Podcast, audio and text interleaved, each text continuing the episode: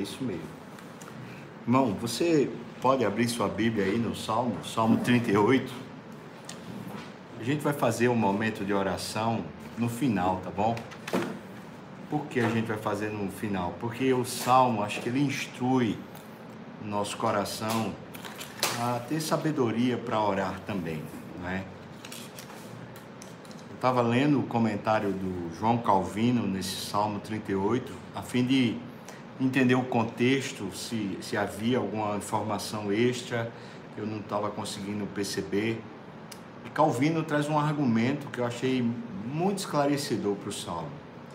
Ele fala que Davi estava é, vivendo uma fase difícil e nessa fase difícil ele entendia, apesar de aparentemente não haver nenhum pecado claro, alguma coisa que ele tivesse faltando com Deus, ele entendia que a fase difícil que ele estava vivendo se tratava de um tratamento de Deus com a sua vida.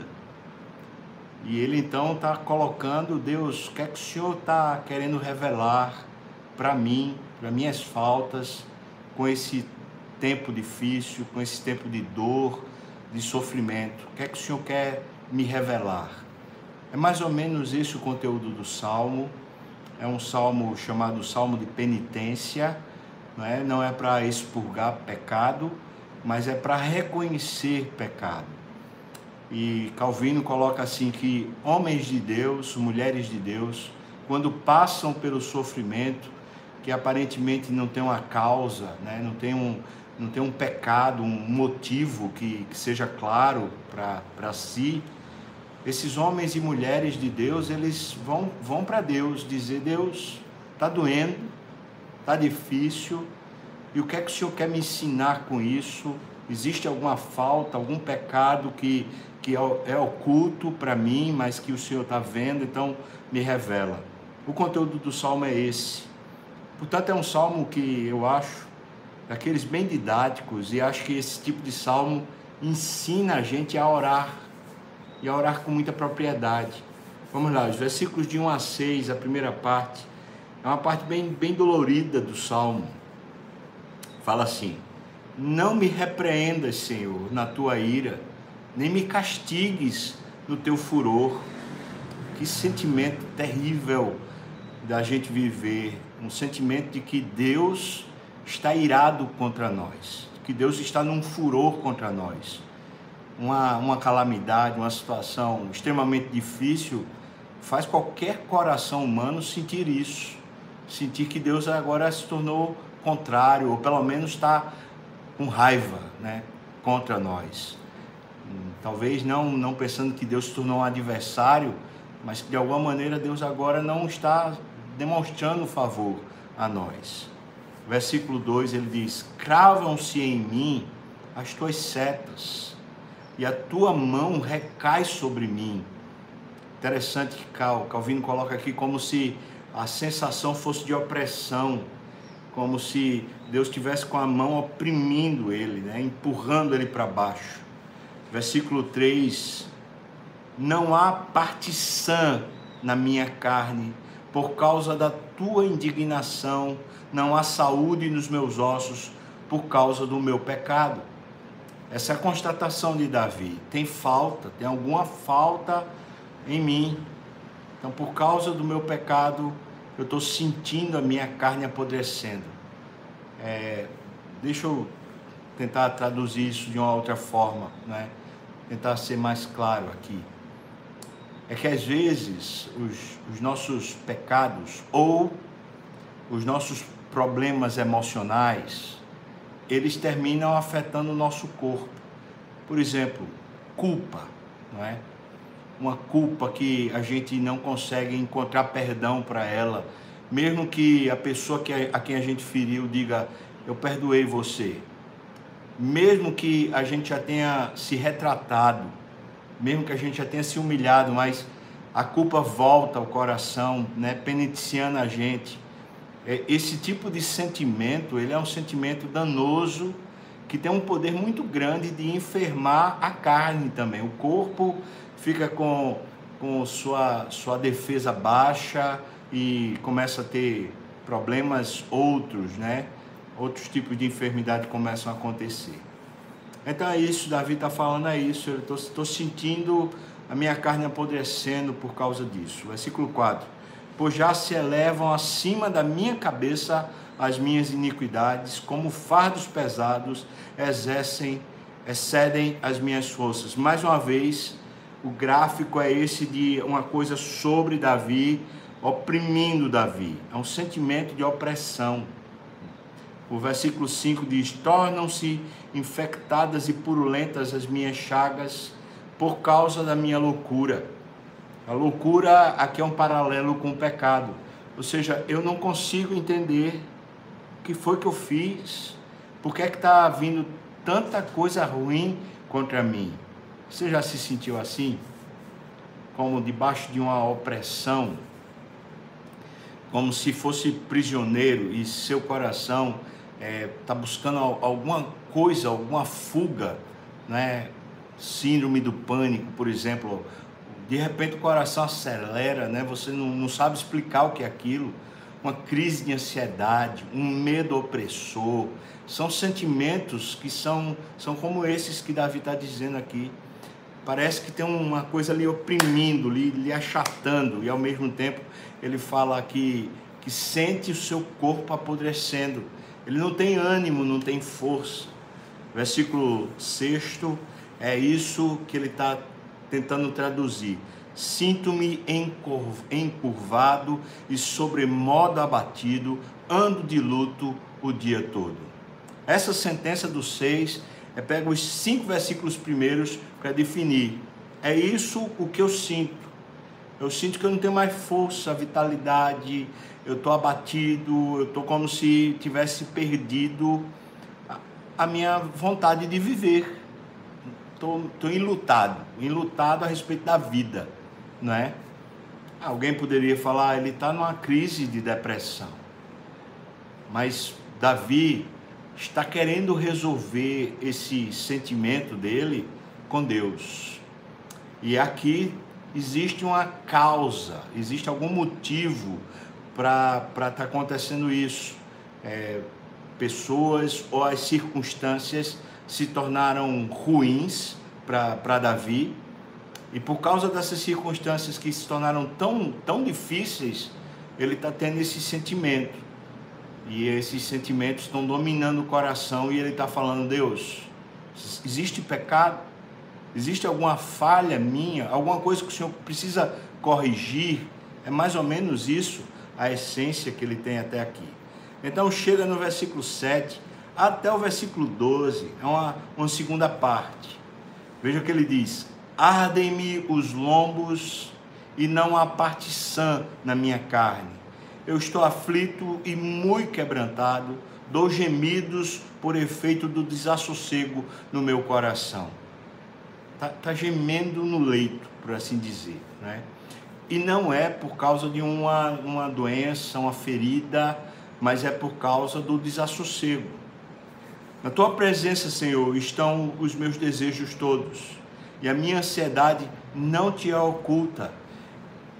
Tá uma coisa que eu acho que é maravilhosa na Bíblia, é que homens e mulheres de Deus que andam com Deus aprendem a, a definir com mais exatidão os seus sentimentos e uma das coisas complicadas para a gente viver é quando a gente está sentindo, mas a gente não sabe dizer o que é que a gente está sentindo.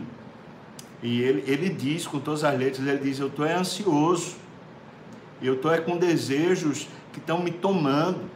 É isso que está acontecendo comigo. Né?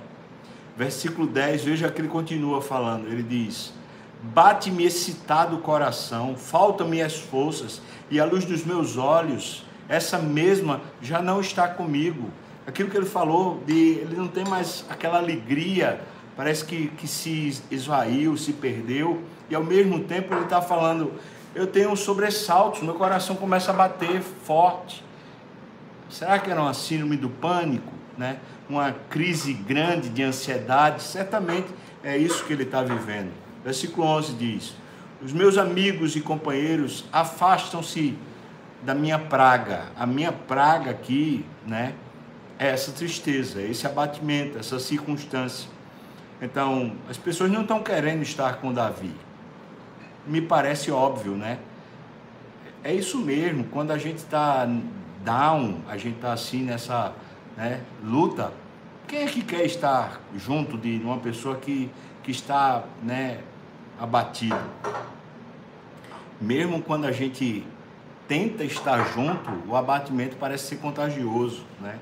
O versículo 12 diz: Armam ciladas contra mim os que tramam tirar minha vida. Aqui parece que Davi aponta uma coisa que estava causando a tristeza nele. Eram pessoas, inimigos, que estavam com os seus ardis querendo tirar a vida de Davi. Os que me procuram fazer o mal dizem coisas perniciosas e imaginam engano todo dia. Então ele está sofrendo difamação, a reputação dele está em jogo e, e as pessoas, alguns inimigos, estão querendo realmente matá-lo, literalmente matá-lo. E isso parece, pegou Davi em cheio nesse momento da vida dele e ele está dizendo para Deus: Senhor Deus, por que é que o Senhor está permitindo isso? Né? Quando ele começa lá no, no, no, no, Salmo, fala: Não me repreendas na tua ira, não me castigues no teu furor. Ou seja, Senhor, isso tem a ver contigo, porque o Senhor é o dono. Então, se eu estou sofrendo, tem alguma coisa a ver com o Senhor e tem a ver com o que o Senhor quer me ensinar. Isso é didático, irmão. Né? Por mais que que, por exemplo, hoje todos nós estamos abatidos em algum grau por causa desse isolamento, por causa dessas circunstâncias também financeiras e por causa de doença, enfermidade e morte. Todos nós, a, a sociedade mundial, né, está vivendo isso. Só que num grau maior e num grau menor. E na, nessa, nesse particular, nessa coisa pessoal, nessa pessoalidade, a gente tem que definir Quais são os processos de Deus conosco? Mesmo que a gente diga Deus está, né, supondo, Deus está castigando a humanidade. Mas e, e, comigo? O que é que Deus está tratando? A gente vai, vai passar essa fase, com certeza. Daqui a pouco vai acabar esse, essa pandemia. Quando acabar, quais são as lições que a gente tirou para a gente, né, pessoais? Versículo o versículo 13, desculpa, o versículo 12 diz: Armam ciladas contra mim os que tramam tirar minha vida, os que me fazer o mal dizem coisas perniciosas e imaginam um engano todo dia. Versículo 13. Mas eu, como surdo, não ouço, e qual mudo eu não abro a boca. Em outras palavras, Davi está dizendo: eu estou precisando agora me resolver com Deus. Não adianta, porque as circunstâncias me afetaram, me abateram, elas macularam a minha alegria. Então agora eu preciso me resolver com Deus. Então é como se ele dissesse assim: eu vou me fechar um pouquinho para o mundo para me resolver com Deus. Entenda? Isso é muito importante. Ele não é se fechando para sofrer, não é melancólico. Ele está se fechando para resolver com Deus, porque ele está falando com Deus. Por que, é que o Senhor está me repreendendo? Porque o Senhor está irado contra mim. É esse o sentido do texto. Né? Então ele diz: Eu, eu agora me, me, tornei surdo, não vou ficar mais ouvindo o que falam ao meu respeito. Eu também vou ficar mudo, eu não vou opinar a respeito disso. Eu preciso agora me fechar para o mundo exterior, porque eu preciso ouvir Deus de fato. Versículo 14: Sou com efeito como quem não ouve e em cujos lábios não há réplica. Eu me, me fechei. Versículo 15. Pois em ti, Senhor, espero. Veja que ele, ele foi em direção a Deus. Essa é uma marca distintiva de pessoas crentes, de pessoas é, que têm amizade com Deus. É que elas, ao sofrerem, elas correm para o colo do Pai.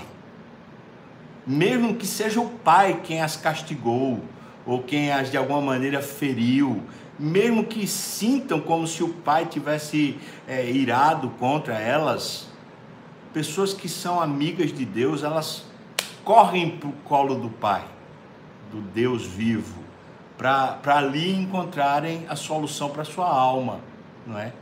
Pois em ti, Senhor, espero, tu me atenderás, Senhor, Deus meu porque o caso é meu, porque a história é minha. Então eu preciso de um Deus que fala comigo, não só um Deus que fala para todos, mas um Deus que seja meu também. Amém, irmão? Como isso é, é poderoso. Então, no versículo 16 até o 18, especialmente o 18, veja o que ele diz. Porque eu dizia, ou seja, enquanto eu ainda estava argumentando, enquanto eu ainda não tinha me calado, né? Porque eu dizia: Não suceda que se aleguem contra mim e contra mim se engrandeçam quando me resvala o pé.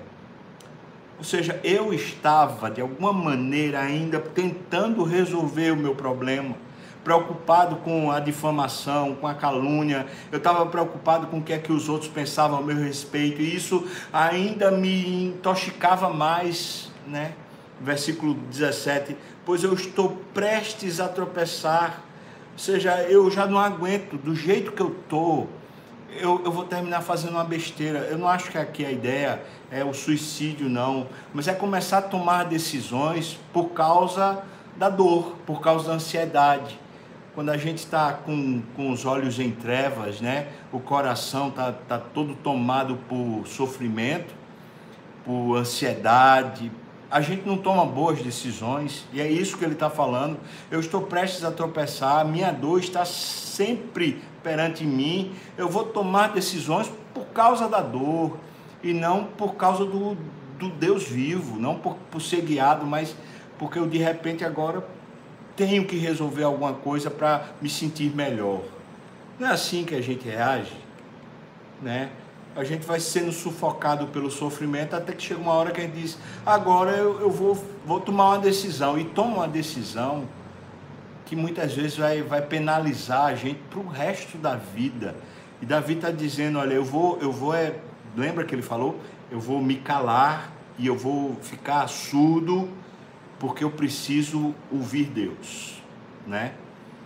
Versículo 18, que para mim é o que ele está falando aqui, eu confesso a minha iniquidade, suporto tristeza por causa do meu pecado.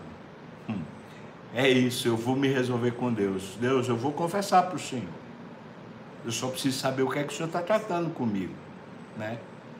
qual, qual é o meu pecado, porque eu sei de uma coisa, esse sofrimento que eu sofro, conquanto outros sofram também, mas agora é o meu sofrimento. Esse sofrimento que eu sofro, eu preciso me resolver com Deus. Que coisa linda, que coisa poderosa. Versículos 19 e 20, ele diz: Mas os meus inimigos são vigorosos e fortes e são muitos os que sem causa me odeiam. A causa, o motivo que as Escrituras revelam para nós de Davi ser tão perseguido era inveja. Davi era um homem de Deus, era um homem muito habilidoso em muitas matérias, era, era um homem ungido por Deus e se tornou o grande rei de Israel. A causa dos inimigos né, se levantarem continuamente contra Davi era inveja, não era por causa de pecado em si, era simplesmente inveja. Versículo 20 diz: Da mesma sorte, os que pagam o mal pelo bem são meus adversários, porque eu sigo o que é bom. Então ele, ele sabe disso. Ele sabe que o problema que ele sofre diz respeito aos invejosos que pagam o mal em vez de pagar o bem com o bem, né? E, e ele, ele rejeita isso, ele repele isso. É essa situação. Ou seja, Davi está sofrendo, a causa do sofrimento são circunstâncias, né, são circunstanciais, pessoas que estão difamando ele, é, uma situação certamente está ruim em, em vários, várias dimensões, e, e ele está tomado por uma ansiedade, por um nervosismo, e ele quer resolver a todo custo, só que aí ele tomou uma decisão. Eu vou me recolher e vou falar com Deus e vou pedir a Deus que ele me, me traga luz, me faça entender o que é que eu estou vivendo. Versículos 21 e 22. como quase sempre o costume de Davi fechar os seus salmos, é, trazendo a alma, o coração para cima, né? em vez de deixá-lo down. Veja o que ele diz: Não me desampares, Senhor. Ele começou dizendo: O Senhor está irado comigo, mas agora veja que ele corre para o colo, né? Não me desampares, Senhor, Deus meu, não te ausentes de mim. Eu preciso é do Senhor, eu vou correr para o Senhor. Apressa-te em socorrer-me, Senhor. Salvação minha. o Senhor vai me salvar, então eu vou para junto do Senhor. Ou seja, isso aqui para mim é, é ele estar tá levantando a alma dele de novo. Ele não vai ficar no buraco, né? Ele vai tirar as lições que ele precisar tirar, ele vai aprender o que ele precisar aprender e o que ele conseguir aprender, mas ele vai correr para Deus. Foi por isso que eu deixei a oração para o final. Porque eu penso que de repente no jornal de hoje, de Deus para a gente, acho que cada um de nós vai precisar fazer essa oração sozinho ou sozinha. A gente vai precisar falar com Deus sobre as nossas próprias né, tristezas, abatimentos. E aqui eu vou confessar um pecado meu. Né? Segunda-feira eu fiquei muito abatido quando eu tive a notícia do lockdown aqui em Recife. E a minha, minha alegria nesses dias todos ela se esvaiu. E eu fiquei assim perturbado. Eu falei: o que é que está acontecendo? Por que uma, uma notícia como essa teve essa, esse, esse poder de me abater tanto? E eu resolvi fazer mais ou menos isso que Davi fez. Eu disse: eu vou parar de ouvir as notícias, eu também não vou mais falar sobre essas notícias, porque eu falava demais comigo mesmo. Eu só vou parar de opinar porque eu estou percebendo que eu estou cheio de justiça própria, estou revoltado já contra os governantes, contra as decisões que estão sendo tomadas. Eu, eu me percebi intoxicado por uma, uma percepção de que o certo e errado, de alguma maneira, não estavam, não estavam equivalentes. Então eu, eu parei. À tarde, eu estava, isso foi na segunda-feira, à tarde eu estava é, estudando a história de Lia, que eu preguei no, na segunda-feira à noite. E foi tão bom para minha alma, porque Lia é uma mulher que sofreu muito. Mas era uma mulher que se resolvia demais, e aquilo foi Deus trazendo para o meu coração: se resolva comigo, filho. Você não precisa se resolver fora, nem precisa resolver os problemas do mundo, porque você não pode resolver os problemas do mundo, você não pode resolver os problemas econômicos do Brasil, os problemas de, de governos do Brasil, você, você não pode, mas você pode se resolver comigo. E me parece que foi o que Lia fez. À noite eu preguei, e Deus certamente aquela pregação era mais para mim do que para qualquer outra pessoa. E eu vou dizer para você, dormi na segunda-feira com a alma em paz porque Deus me restaurou. Eu me acordei na terça-feira bem de novo, em paz e alegre, motivado. E aí veio o salmo de terça-feira, Salmo 37, que é só promessa. Só Deus trazendo promessa poderosa para o meu coração. E eu disse: é isso. Eu vivo é pela fé e é na, a fé no Filho de Deus. Eu vivo pela fé e é nas Escrituras. Não há decreto de governador, não há projeto de governo que seja capaz de me tirar a paz, porque eu vivo é na promessa da palavra do Senhor. E Deus restaurou o meu ânimo. Vá orar, irmão, vá orar, irmã. Vá falar com Deus sobre as suas próprias lutas, sobre os seus sentimentos, né?